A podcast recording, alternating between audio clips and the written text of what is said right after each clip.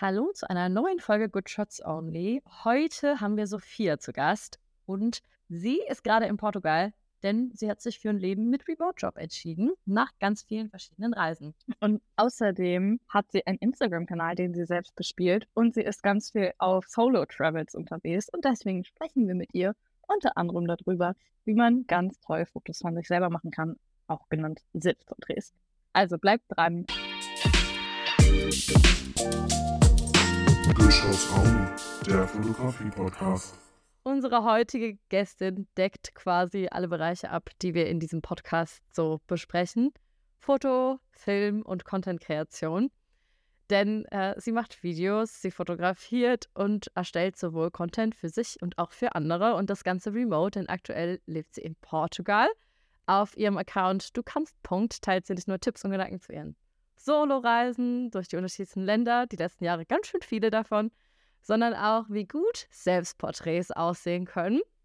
Ja, das Reisen im Ausland leben und das Arbeiten so, wie man es liebt, hört sich ja schon ein bisschen nach einem Traum an. Äh, doch das war vielleicht auch nicht immer so. Zu deinem Weg gehörten auch noch ein Masterstudium in Ingenieurwissenschaften und ein gesellschaftlicher Druck, der einen vielleicht dazu verleitet, nicht direkt selbstständig zu werden.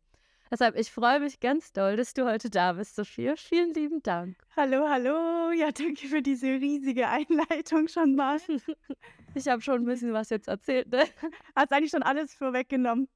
Kann eigentlich direkt aufhören. So, der Podcast-Folge ist beendet. Ja, vielleicht hast du ja doch noch was, was du gerne ergänzen magst. Äh, puh. Also, wie gesagt, ich bin Content Creatorin und lebe jetzt in Portugal seit September letzten Jahres. Aber ja, wie du schon vorweggenommen hast, war das ein sehr, sehr langer Weg hierher zu kommen. Und ich habe noch ein komplettes Masterstudium abgeschlossen, bevor ich mich entschlossen habe, auszuwandern. Und ja, das ist auf jeden Fall eine längere Geschichte, auf die wir wahrscheinlich auch ein bisschen jetzt eingehen werden in dem Podcast. Aber genau. Eigentlich hast du ja schon dein ganzes Leben lang fotografiert, also so wie Paula und ich, glaube ich auch. Man fängt früh an, man nervt irgendwann Familie und Freunde und fotografiert die merkt recht früh, dass man vielleicht eine Passion dafür hat. Ja, und wie kam es dann bei dir dazu, dass du doch erstmal beruflich einen ganz anderen Weg gewählt hast? Also ich habe tatsächlich als Kind schon mega viel fotografiert, jetzt wo du das auch gesagt hast. Ich glaube, meine erste Digitalkamera oder so hatte ich mit zwölf. Hm. Und ich bin dann echt immer so nach der Schule, wenn ich Hausaufgaben fertig hatte, bin ich immer raus in den Garten gerannt und habe einfach irgendwelche Selfies gemacht und die dann so Damals hat man die ja noch auf Facebook hochgeladen oder so überhaupt nirgends hochgeladen oder mit Freundinnen so Shootings im Garten gemacht. Ich habe auf so einem Bauernhof gelebt. Sah natürlich immer geil aus, wenn dann die Scheune im Hintergrund war oder der Traktor oder so. Genau, nee, aber ich habe dann, ich war in der Schule sehr gut in so Mathematik, Physik, diese ganzen Sachen und dachte dann irgendwie so, ja, ich muss ja auf jeden Fall studieren, das ist ja mega wichtig und ich war ja auf dem Gymnasium, das heißt, es äh, bietet sich ja irgendwie an und habe dann überlegt, was ich nach meinem nach der Schule machen will und habe erst sozusagen auch gedacht, ich möchte Produktdesign machen, weil das ja so ein Mix ist aus mhm. Fotografieren oder halt irgendwas Kreativem, so Design und dem mathematischen Teil, wie jetzt zum Beispiel Mathe, Physik und solche Sachen. Und habe da sogar so einen Aufnahmetest gemacht in Coburg an der Hochschule, aber habe den leider nicht geschafft. Das Ding ist, ich habe mich ja auch relativ spät entschieden, dass ich das machen möchte. Das heißt, ich hatte jetzt nicht mehr so super viel Zeit, äh, 'ne Mappe zu erstellen und ich wollte auch nicht extra ein Jahr auf so eine Mappe, das hat man ja oft gebraucht für so Mhm. Studiengänge, irgendwie aufwenden. Und da konnte man einfach so einen Aufnahmetest machen. Und ja, da bin ich dann hingefahren. Das war an sich auch mega cool, aber ich habe es einfach nicht reingeschafft. Es war nur ein sehr, sehr kleiner Studiengang und da waren wirklich Leute dabei, die waren mega gut. Also, bei diesem Test musste man dann so Sachen basteln, bauen, hatte halt mega so die crazy Aufgabenstellungen und ich habe immer nur irgendwas Kleines gemacht und neben mir haben dann Leute so richtig crazy Sachen gebaut. Ich so, okay, ich glaube, das wird nix.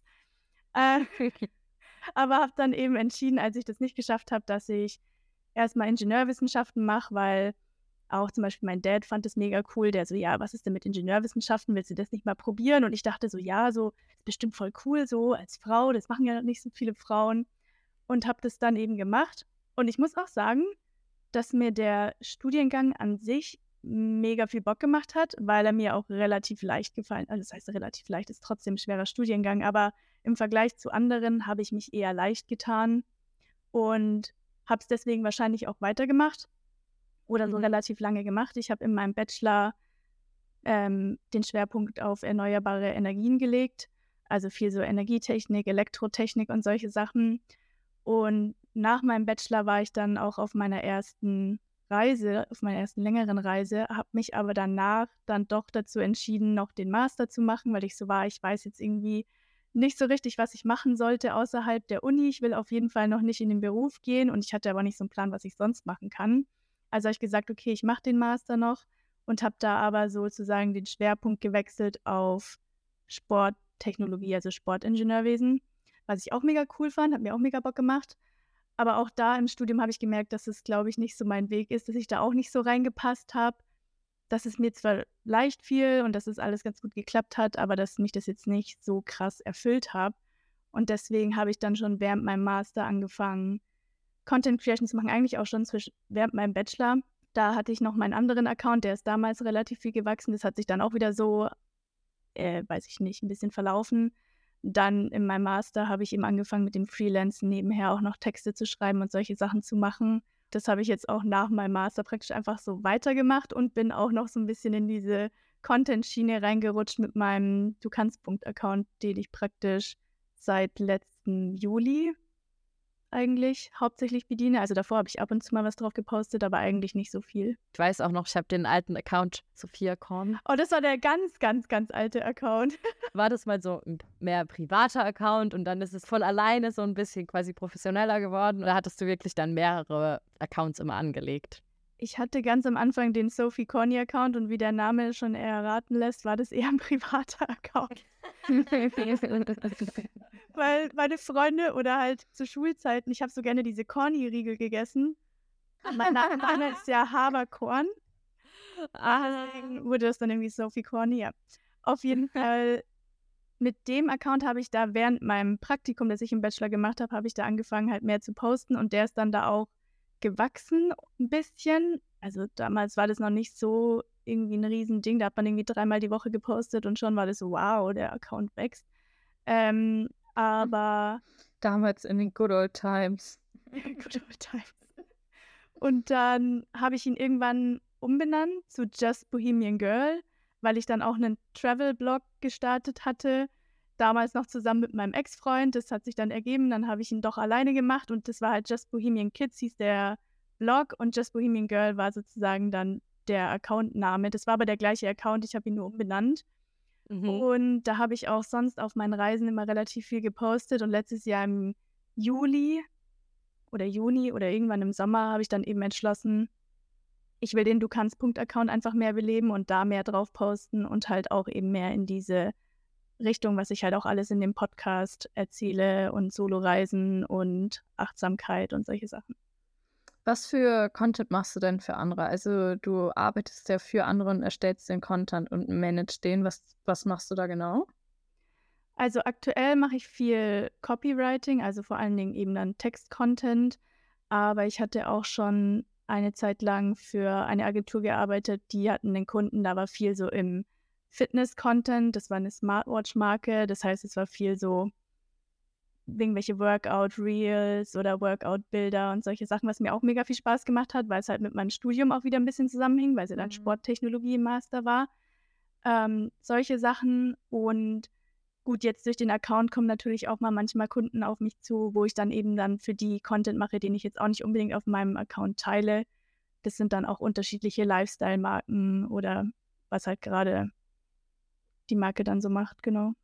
Also wie ist das entstanden, dass du darauf quasi von deinem Content, den du gemacht hast, von dem für dich selber erstmal noch privat und dann so ein bisschen professioneller, wie ist das dann entstanden, dass es dazu kam, dass du überhaupt für andere Firmen oder Creator das machst? Ich glaube, also das erste Mal, das war meistens dann so auf so freiberuflicher Basis. Einfach, ich wollte flexibler sein, was meinen Nebenjob anbelangt und habe dann mir da eben Jobs rausgesucht, die ich einfach von überall aus machen kann. Und das war am Anfang eben viel auch Schreiben, was ich auch nicht mal wusste, dass ich das gut kann. Ich habe den ersten Job in der Corona-Zeit da angefangen und habe einfach nach Jobs gesucht, die man halt remote machen kann, weil zur Corona-Zeit konnte man ja auch keine Events und solche Sachen mehr machen. Und habe da dann das Schreiben angefangen und gemerkt, oh cool, ich glaube, ich bin da ganz gut drin, wie es scheint und es macht mir auch Spaß und habe da dann angefangen, mich auch mehr für solche Jobs zu bewerben, weil ich eben, ich bin da mehr oder weniger so reingerutscht und mhm. natürlich auch Fotografieren und Filmen und so weiter habe ich für meinen Account sowieso immer selbst auch viel gemacht. Das heißt, wenn sich da die Möglichkeit ergeben hat, dass ich das für Kunden machen kann, war ich natürlich mega happy, weil das irgendwie so zwei Fliegen mit einer Klappe war. Ich kann das machen, was ich sowieso mag, was mir Spaß macht und ich kann auch noch Geld damit verdienen. Voll. Genau, und ich glaube, so hat es dann angefangen. Hast du, wie, wie hast du denn deine, deine Jobs gefunden? Also hast du die einfach irgendwie bei LinkedIn gefunden oder über Facebook-Gruppen oder hast du nach Jobangeboten quasi bei, keine Ahnung, den gängigen Internetplattformen geschaut oder wie hast du deine Remote-Jobs gefunden? Hm, also meinen ersten Remote-Job habe ich tatsächlich über eine Facebook-Gruppe gefunden. Das war so eine Studentengruppe von meinem Studiengang, glaube ich sogar. Und da habe ich das halt gesehen, dass die während Corona gepostet haben, ja, sie brauchen einfach Copywriter für dieses Unternehmen. Da sind schon voll viele von unserem Studiengang und man soll sich einfach bewerben. Und da habe ich dann eben meinen ersten Remote-Job sozusagen gefunden. Das war aber eben auch eher so ein Nebenjob neben der Uni einfach.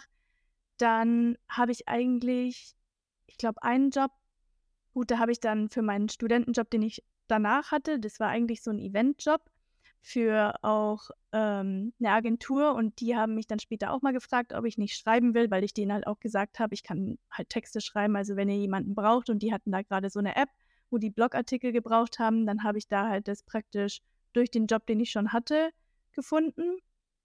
Und danach eigentlich meistens über LinkedIn, wobei ich nicht weiß, wie mhm. gut es jetzt noch funktioniert, weil einfach viele diese Freelance-Remote-Jobs gar nicht mehr auf LinkedIn hochladen. Da muss man schon eher Glück haben oder dann halt über so Portale wie Upwork. Also das sind ja auch dann so spezielle freiberufliche Portale, wobei da halt man auch gucken muss, da ist halt sehr viel Konkurrenz. Das heißt, wenn man Deutsch spricht, macht es halt zum Beispiel Sinn, sich auf deutschsprachige Jobs zu bewerben, weil man da einfach bessere Chancen hat, weil englischsprachig, da bewirbt sich halt jeder drauf, mhm. also die mhm. ganze Welt, weil jeder mhm. spricht Englisch. Und bei Deutsch dann schränkt sich das wenigstens ein bisschen ein, wie viele Leute sich bewerben. Und wenn du dann relativ gut bist, hast du einfach mehr Chancen, dass du dann einen Job bekommst. Aber genau, also meistens irgendwie über solche Portale, würde ich jetzt mal sagen. Was war denn der ausschlaggebende Grund so für dich, dass du gesagt hast, du willst jetzt in einen Remote-Job wechseln? Hm, gute Frage. Ich glaube, ich wollte einfach nach meinem Master auf jeden Fall aus Deutschland raus. Es war ja dann auch so kurz nach Corona, also während Corona, beziehungsweise wann war das? Warte, 2021. Also da war man dann ja schon eineinhalb Jahre eigentlich mehr oder weniger nur daheim. Und ich hatte dann im August 2021 eben einen Solo-Trip nach Portugal gemacht für drei Wochen. Und da habe da eben gemerkt, so, boah, ich muss aus Deutschland raus. Ich will mhm. endlich wieder irgendwie reisen und was machen und habe dann praktisch im Oktober 2021 bin ich dann auf meinen ersten größeren Trip wieder gegangen und habe da meine Masterarbeit auch praktisch von unterwegs geschrieben, weil ich einfach so war, ich halte es nicht mehr aus, ich muss weg. Und das war auch mega der coole Trip und da habe ich dann eben auch mir das so ein bisschen offen gelassen. Ich hatte da noch meinen ersten praktisch Freelance-Job, wo ich eben auch geschrieben habe und konnte das halt nebenher so machen und mir da mein Geld nebenher so verdienen und war so, eigentlich funktioniert das ganz gut. Ich mhm. glaube, ich würde das gern weitermachen, weil mir das auch Spaß gemacht hatte, irgendwie so von Cafés zu arbeiten und irgendwie trotzdem die Möglichkeit zu haben, zu reisen und trotzdem zu arbeiten und nicht nur ausschließlich, ich habe auch unterwegs dann öfter nochmal Volunteering gemacht, einfach weil ich da noch nicht so viel verdient habe mit meinen Remote-Jobs und man sich da halt auch mega, mega viel Geld spart. Das heißt, ich habe eigentlich immer so ein bisschen unterschiedliche Sachen so kombiniert, so ein bisschen Content Creation, ein bisschen Schreiben, ein bisschen Volunteering. Und ja, dann war ich im letzten Sommer, war ich wieder, nee, warte, das war schon vor zwei Jahren. 2022. Das war letztes Jahr. Doch, zwei, doch 2022 im Sommer war ich dann in Deutschland. Ich blick schon gar nicht mehr durch. war ich dann auf jeden Fall in Deutschland und bin nach der Reise zurückgekommen und war so, ich will auf jeden Fall jetzt dauerhaft auch ins Ausland. Ich kann es mir gerade irgendwie einfach nicht vorstellen, hier zu leben. Und bin dann nach Portugal und habe dahingehend eben auch dann Remote-Jobs gesucht, wo ich einfach dauerhaft im Ausland leben kann, wo ich mir meinen Lebensunterhalt damit verdienen kann. Und ja, ich glaube, der Hauptgrund war einfach, dass ich ins Ausland möchte und auch möglichst flexibel sein möchte einfach. Also super cool, was du erzählst, finde ich. Da habe ich direkt auch Bock, nach Portugal auszuwandern. ja, kommt mal eine witzige Geschichte. Ich habe auch beim Reisen jetzt eine kennengelernt. Die hat halt auch, ich habe dir das so ein bisschen erzählt, was ich mache. Und sie so, boah, ich glaube, ich wandere auch nach Portugal aus. Sie ist Niederländerin Oder halt so richtig viele, die ich so treffe, die meinen so, ja, also Portugal klingt echt gut. Ich mache scheinbar richtig gute Werbung.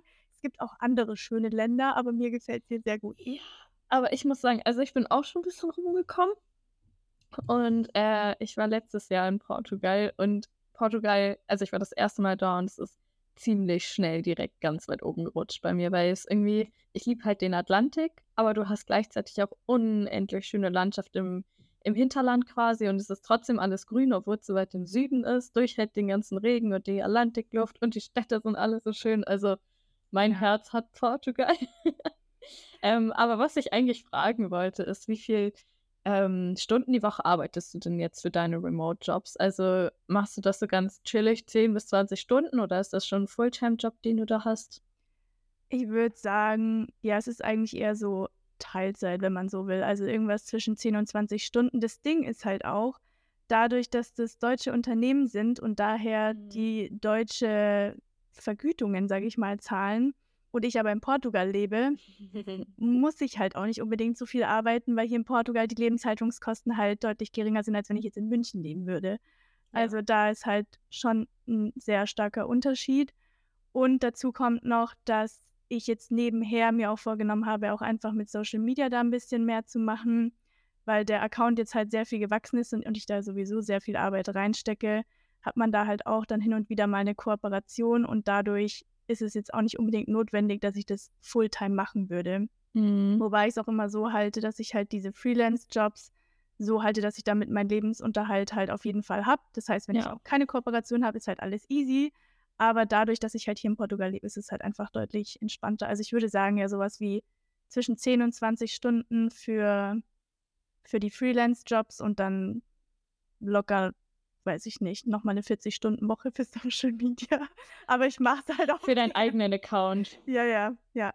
Ja, das ist immer mehr Arbeit, als man denkt. Das ist verrückt. Aber ich mache es halt auch gern so. Irgendwie Videos bearbeiten, Bilder bearbeiten und so weiter. Muss man eigentlich was beachten, wenn man in der deutschen Firma angestellt ist, aber in einem Ausland lebt? Also muss man irgendwie bei der Steuererklärung zum Beispiel da auch irgendwo rauf achten, was man da angibt? Also am Anfang ist es relativ easy, weil solange du für ein deutsches Unternehmen arbeitest und jetzt nicht länger als sechs Monate in Portugal bist, kannst du halt einfach noch in Deutschland Steuern zahlen und da hast du halt keine Probleme. Also solange du weniger als sechs Monate im Jahr in sozusagen nicht in einem Land bist oder mhm. nicht jetzt in Portugal bist, musst du in Portugal auch nicht Steuern zahlen, bist du nicht steuerpflichtig.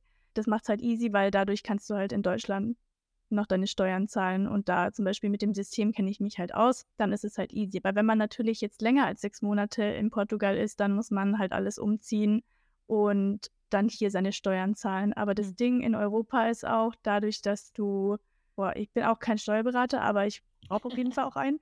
Aber auf jeden Fall, solange du in Europa bist, ist es steuerrechtlich gesehen alles wesentlich entspannter, als wenn du jetzt in die USA gehst mhm. oder wenn du irgendwo nach Asien ich meine, das, das erleichtert einem ja generell schon vieles, aber ich weiß halt gar nicht, weil ich halt auch noch nie im Ausland gearbeitet habe, also beziehungsweise doch mit so Work- and Travel-Visen, aber jetzt nicht so ja. richtig in meinem Erwachsenen-Dasein. Nee, also es ist auf jeden Fall einfacher, wenn man weniger als sechs Monate in einem Land ist, ist es überhaupt kein Stress und dann, sobald es drüber ist, ist Europa auf jeden Fall entspannter, weil sonst kann es auch sein, dass man dann so eine Doppelbesteuerung hat. Mhm. Also es kann dann irgendwie auch scheiße laufen und da muss man halt mega, mega viele Steuern zahlen. Aber ja, und wie machst du das jetzt? Also bist du jetzt, du bist jetzt länger als sechs Monate in Portugal, richtig?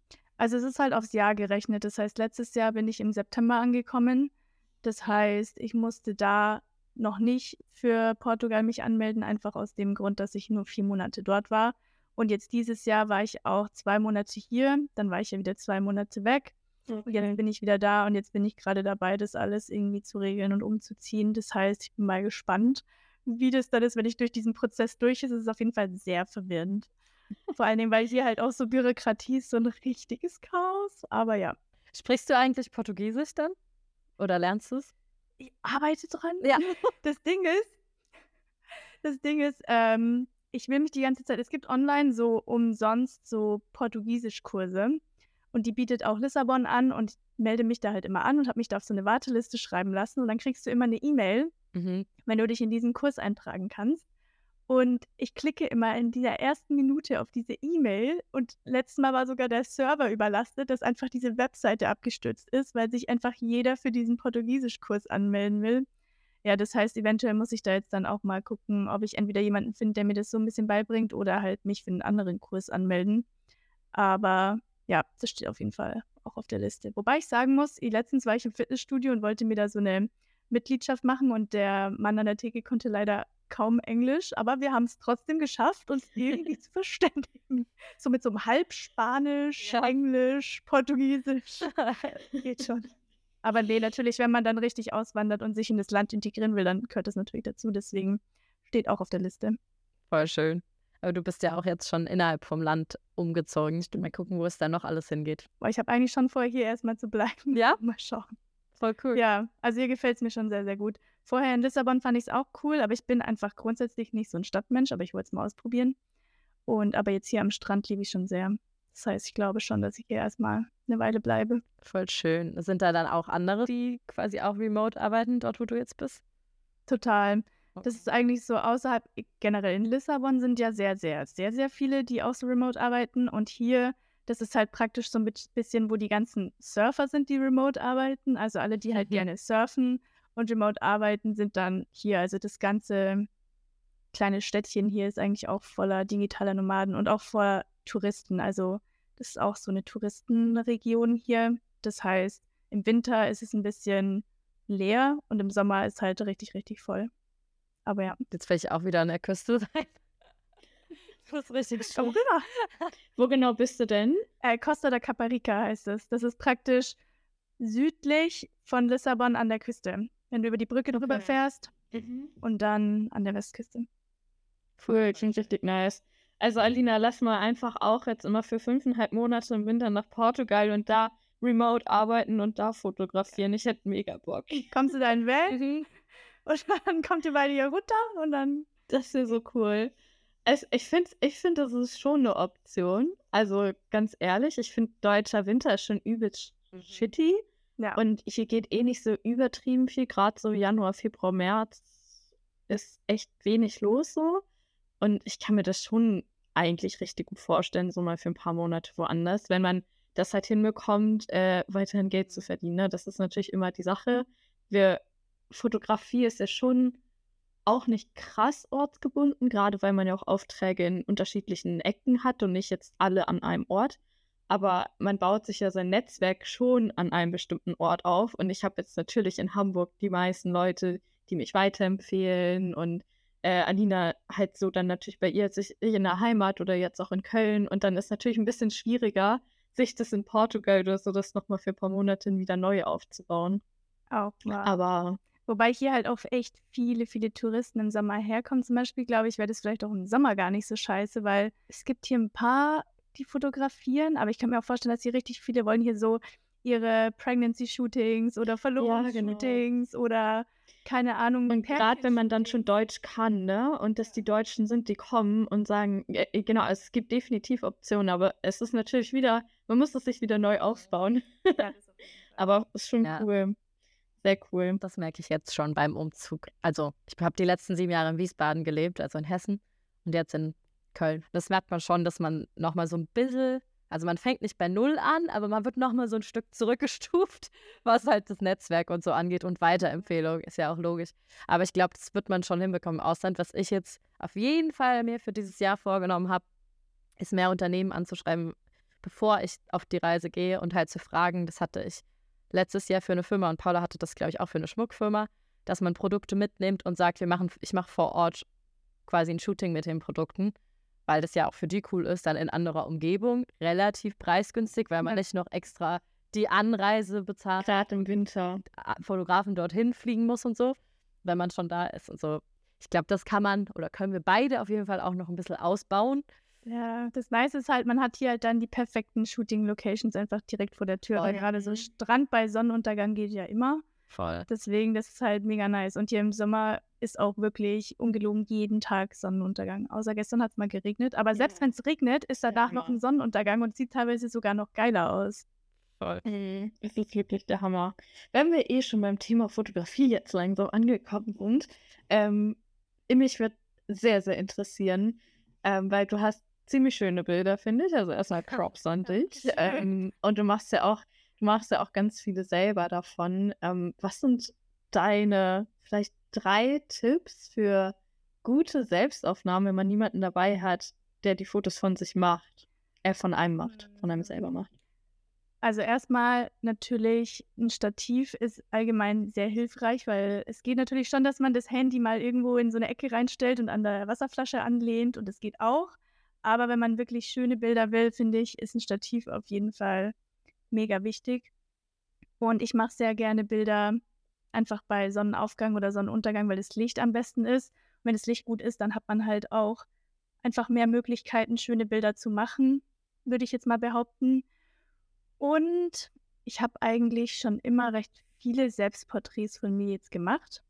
Ich finde, manchmal ist es schwierig, so Bewegung reinzukriegen, weil ich das eigentlich sehr, sehr schön finde in Bildern, wenn einfach mehr Bewegung im Bild ist. Aber manchmal hilft sich dann einfach, versuchen nicht einfach steif hinzustellen, mhm. sondern sich einfach zu bewegen. Aber dann kommen natürlich so Sachen wie Fokus, weil ich meistens dann mit manuellem Fokus fotografiere.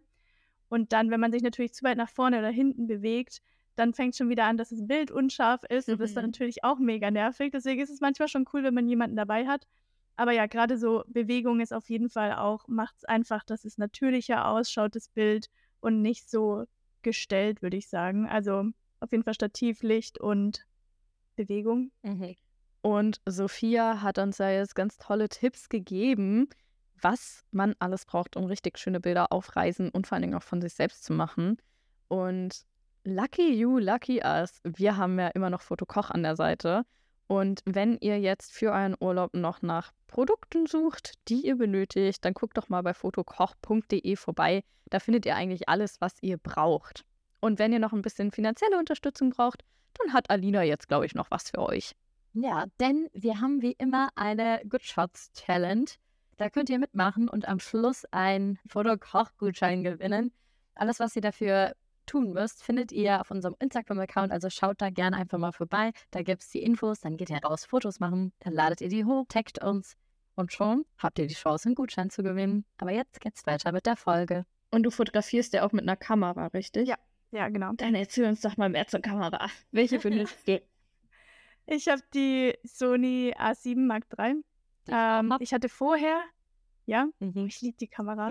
Ich muss auch ehrlich gesagt sagen, ähm, dass damals mein Ex-Freund sich sehr mit Kameras beschäftigt hat. Mhm. Und der hat damals diese Kamera rausgesucht und hat gemeint, dass die mal kaufen. Und ich so, oh Gott, nee, viel zu teuer. Wir brauchen doch keine Full-Frame-Kamera, weil, weil, er hat halt auch so Content Creation und solche Sachen mhm. gemacht.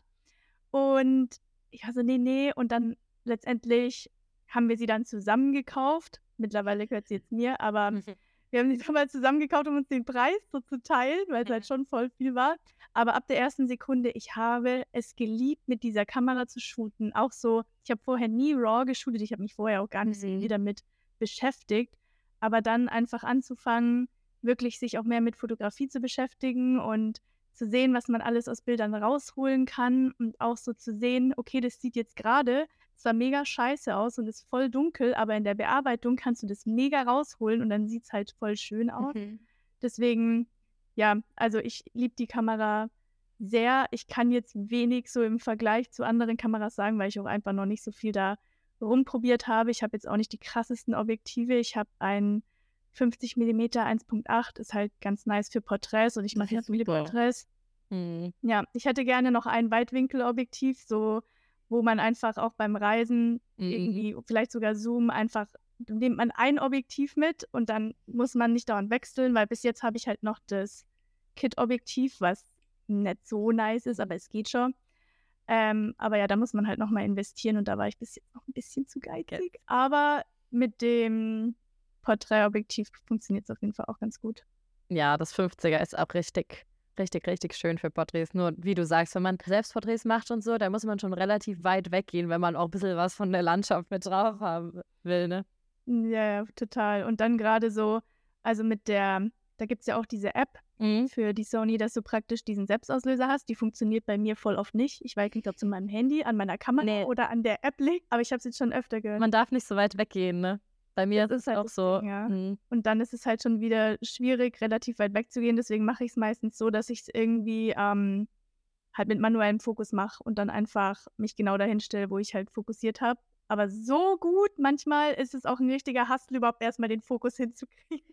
Ich habe einen sehr, sehr guten Tipp vielleicht für dich. Und zwar gibt es so äh, Selbstauslöser, die kannst du mit deiner Kamera verbinden. Die kosten überhaupt nicht viel. Ich glaube so 20 Euro oder so.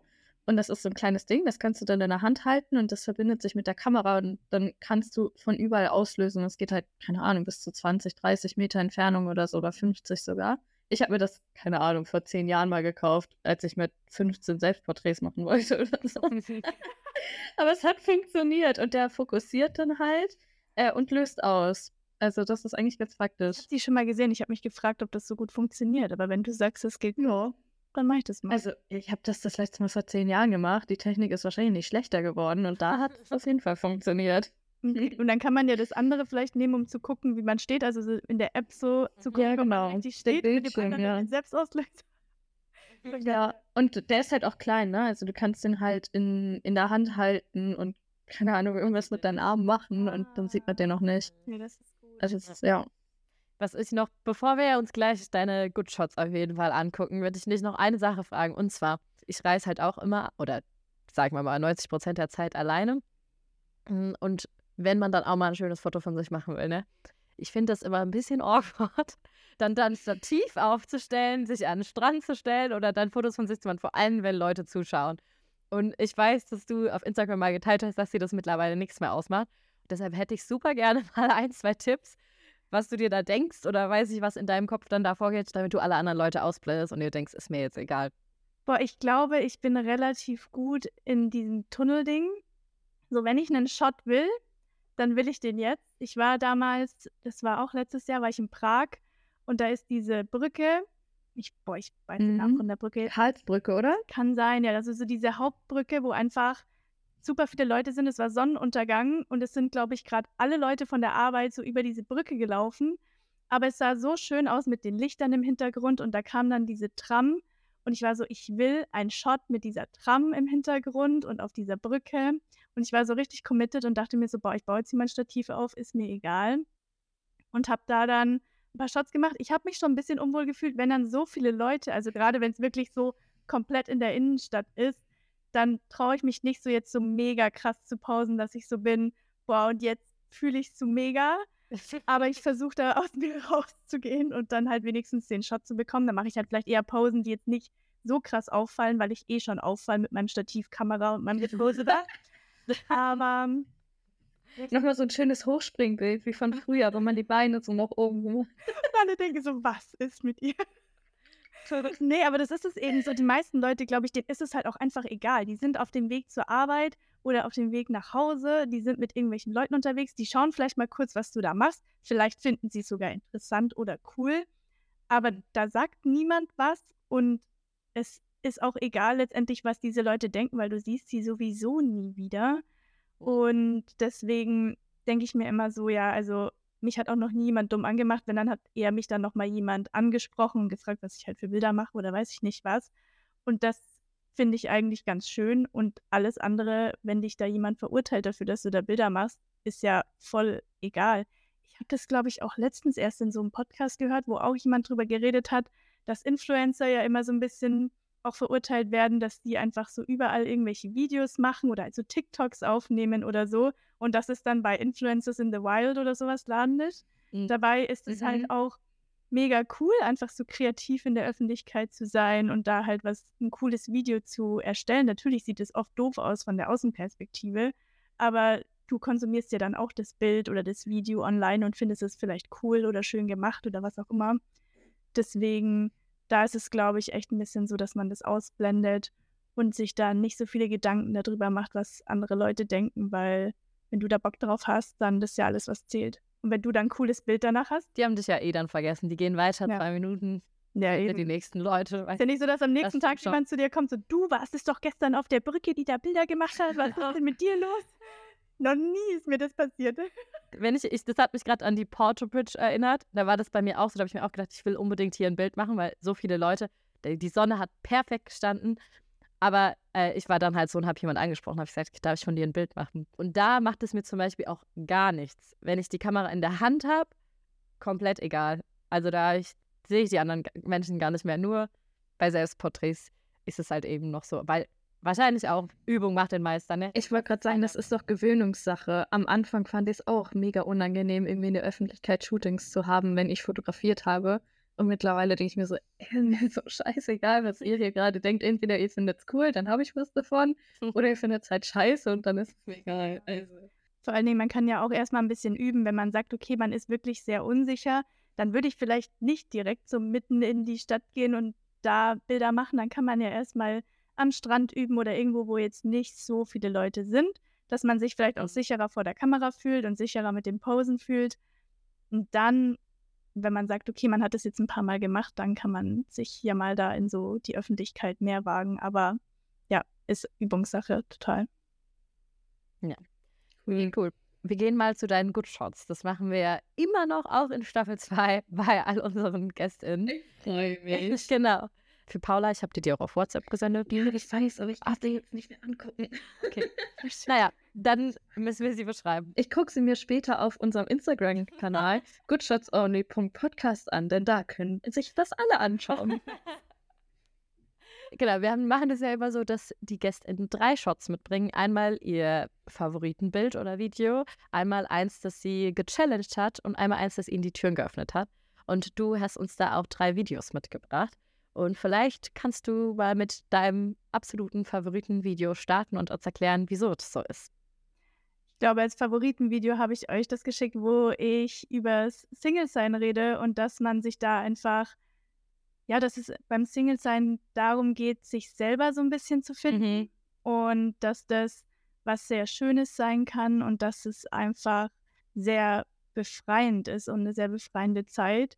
Und ich weiß nicht, ich habe, ich muss mir dieses Video öfter auch mal wieder so selber anschauen, wenn ich in so einer Phase bin, wo ich so bin, boah, ich habe gar keinen Bock mehr, ich will jetzt eine Beziehung und ich will gar keinen Bock mehr irgendwie Single zu sein und sich einfach diese schönen Seiten von dieser Zeit auch immer mal wieder vor Augen zu führen und ja, einfach auch dankbar dafür zu sein, dass man gerade diese Freiheit hat, dass man diese Möglichkeiten hat, dass man sich vielleicht gerade auch einfach besser kennenlernt und einfach mal außerhalb dem Einfluss von jemandem anderen so herausfinden kann, wer man eigentlich ist und was man eben so will.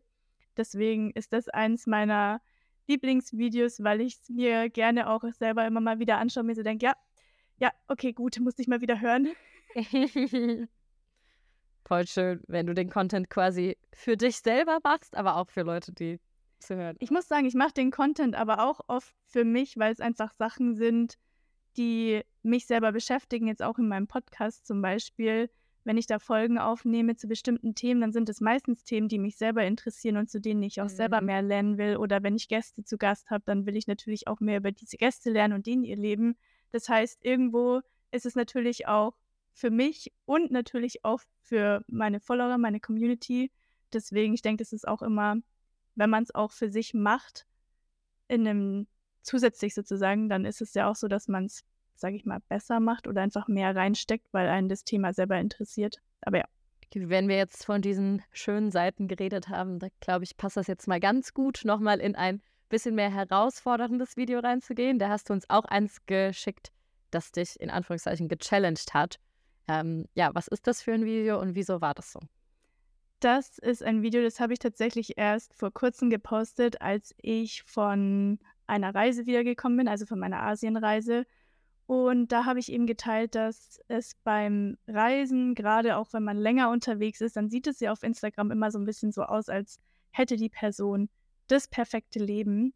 Und ich habe da jetzt für mich, aber ich denke auch für viele andere gesprochen, dass es einfach nicht so ist, dass man immer auf diesem High ist und dass man immer mega glücklich ist, sondern dass es auch viele Lows gibt und einfach schwierige Zeiten. Das war jetzt bei mir auch so, als ich von meiner Reise wiedergekommen bin, weil man einfach auch viel für dieses Leben aufgibt. Also weil man auch Freundschaften aufgibt, den Kontakt zur Familie oder nicht den Kontakt, aber man sieht sie einfach nicht mehr so oft.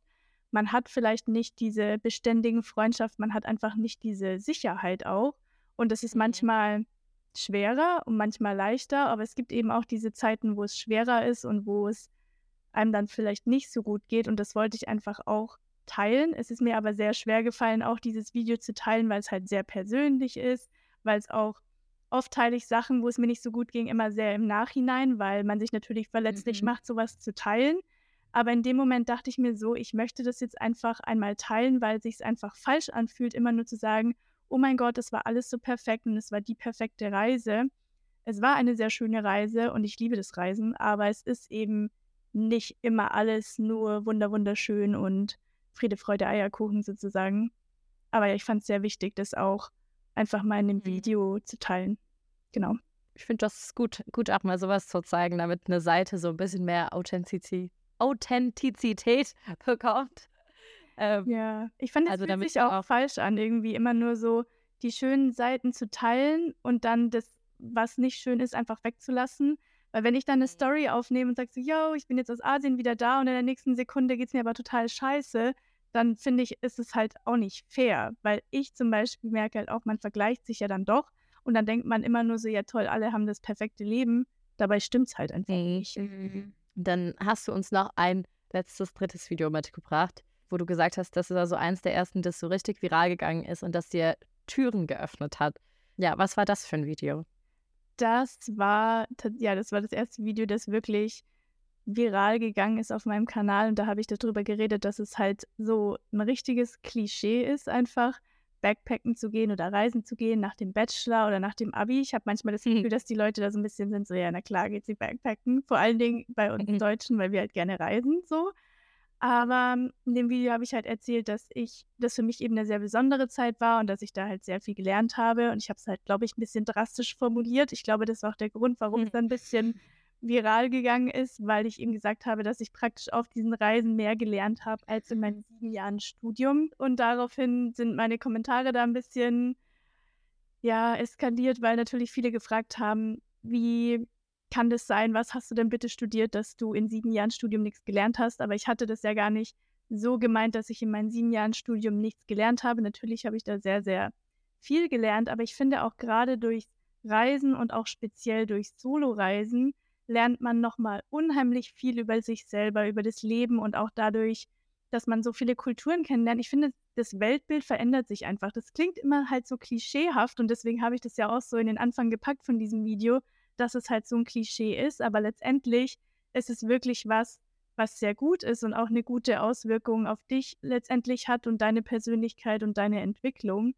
Und ja, das war einfach ein Video, was, glaube ich, das erste Mal so richtig viele Views bekommen hat. Ich glaube, das hatte damals irgendwie so 100.000 Views, was für mich so war: „Oh mein Gott, ich was ist los? Jetzt geht's richtig ab.“ Aber ja, habe mich halt mega gefreut und glaube, mit dem Video hat es dann auch angefangen, dass mein Account einfach mehr gewachsen ist und dass ich auch erkannt habe, was so gut einfach zu dem Content passt, den ich mache, also welche Visuals und wie man die Videos so zusammensetzen kann.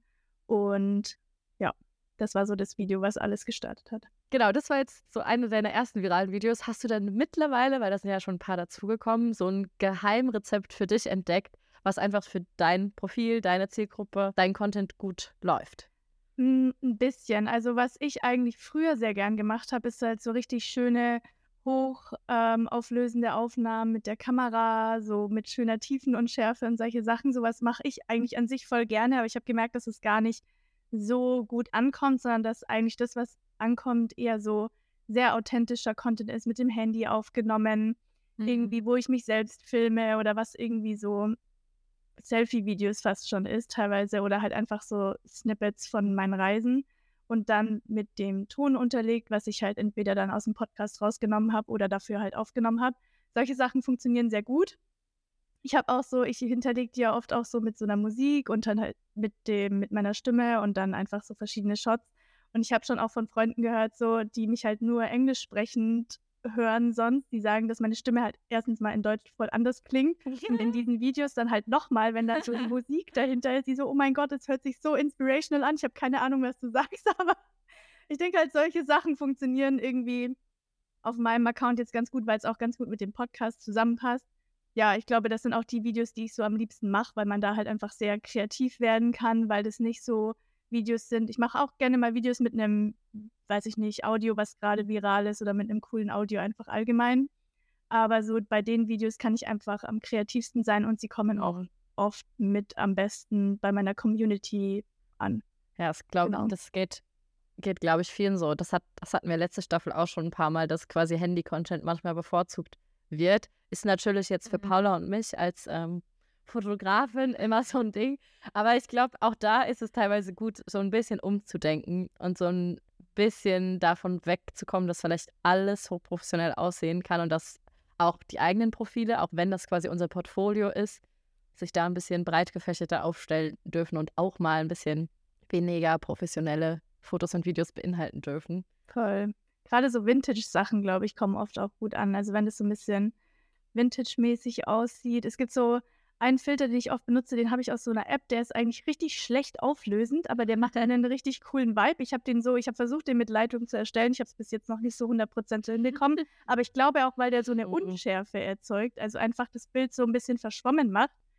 Und ich habe jetzt letztens, normalerweise, wenn ich Bilder hochlade, lade ich eigentlich gerne Kamerabilder hoch und nehme dann meine hochauflösenden Bilder und dann manchmal noch eine Quote dazu oder so. Und letztens habe ich einfach nur ein paar so Bilder hochgeladen, die alle mit diesem Filter bearbeitet haben. Und das kam teilweise sogar besser an als die hochauflösenden Bilder. Und das war wirklich nur so ein Bild, da habe ich das, die, das Handy auf so ein Baumstammding draufgestellt, habe schnell auf Selbstauslöser gedrückt, habe mich hingestellt, habe diesen gammeligen Filter drüber gehauen und das kam dann besser an, als wenn ich ein Shooting mache mit meiner Kamera und mega mit Lightroom das alles bearbeite, wo ich so war, das ist eigentlich das, was mir oft auch Spaß macht, gerade auch so das Bilder bearbeiten. Mhm. Aber dass das gar nicht mehr so gut ankommt, weil die Leute mehr so das Gefühl haben wollen, sie sind näher an dir dran und näher an deinem Mhm. Leben dran. Aber ja, Mhm. Ja, mich macht das auch immer ein bisschen traurig, weil ich persönlich finde natürlich die hochwertigen Bilder irgendwie viel schöner, aber ach, naja. ja, same. Wir haben immer noch eine Frage, die wir auch all unseren GästInnen stellen. Und da sind wir jetzt auch nach fast einer Stunde Aufnahme noch nicht zugekommen. Ähm, deshalb würde ich dir jetzt dich noch gerne fragen. Und zwar, wenn du einen Tag eine andere Fotografin, ein anderer Fotograf, eine andere Content Creatorin sein könntest, wen würdest du wählen für 24 Stunden? Ah, verdammt, ich habe ich hab die Folge, äh, ich habe die Frage in der letzten Folge, die ich gehört habe, ich habe die von mit Lu Luisa Leon gehört und da habt ihr die, die auch gestellt am Schluss.